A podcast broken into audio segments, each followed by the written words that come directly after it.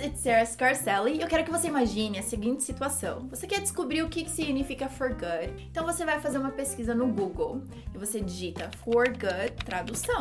E a tradução é para o bem. Perfeito! There you go! Your problems are solved! Seus problemas estão resolvidos. Thank you so much for watching. Follow me on social media. I'll see you next week or every day on social media. I'll see you then.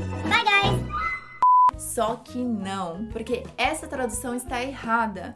Mas fique tranquilo que nesse vídeo você vai saber o real significado de for good, você vai ver frases práticas, você vai poder criar suas próprias frases. Mas afinal das contas, o que significa for good? Bom, vamos lá. A tradução de for good é de forma definitiva, definitivamente, para sempre, de uma vez por todas ou de vez. Então vamos para um exemplo. She quit smoking for good pode ser traduzido como ela parou de fumar para sempre, ou ela parou de fumar de forma definitiva, definitivamente, de uma vez por todas, para sempre, ou ela parou de fumar de vez. Uau, muitas traduções, muitas formas de traduzir. Em inglês simplesmente for good. Outros exemplos. She left her country for good. She left her country for good.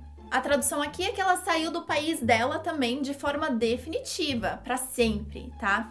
E aqui também está indicando que não vai retornar. Então por isso que a gente usa for good. She left her country for good. Can't believe I'm leaving the jungle for good. Agora, um outro uso muito comum é quando diz respeito a relacionamentos. Quando a gente usa for good, também significa que de forma definitiva o relacionamento acabou e não tem mais retorno. Então, por exemplo, she left Alex for good. She left Alex for good. It means that they're not getting back together. It's over. Acabou. Não tem volta. She left Alex for good. Or they broke up for good.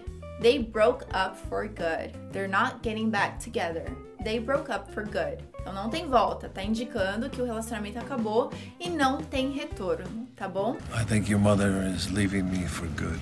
Agora, for good muitas vezes pode ser parecido com forever, mas tem diferença? Os dois podem significar para sempre, não é verdade? É verdade. Falando de uma forma rápida aqui, tentando simplificar, claro que existem exceções, mas você pode tentar se guiar da seguinte forma: que forever às vezes pode significar que tem uma certa continuidade, por exemplo, I love you forever, mas não faria muito sentido se eu falasse I love you for good, tá?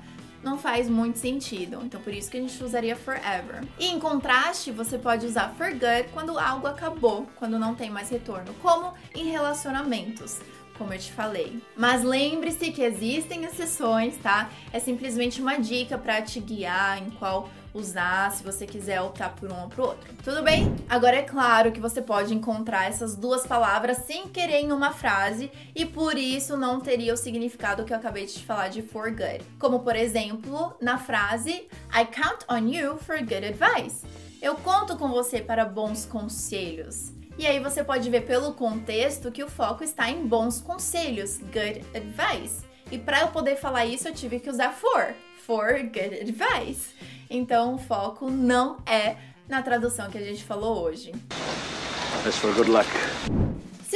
Gostou desse vídeo, você pode deixar nos comentários a sua frase com a expressão de for good, tá? Praticando, se você quiser praticar também comparando com forever, também fica à vontade. Eu vou ler todos os comentários, eu vou responder todos os comentários também corrigindo se for necessário, então pode praticar. Se você ainda não é inscrito, se inscreva no meu canal, pois eu sempre estou colocando dicas de inglês no dia a dia. Thank you so much for watching. Follow me on social media. I'll see you next week or every day on social media. I'll see you then.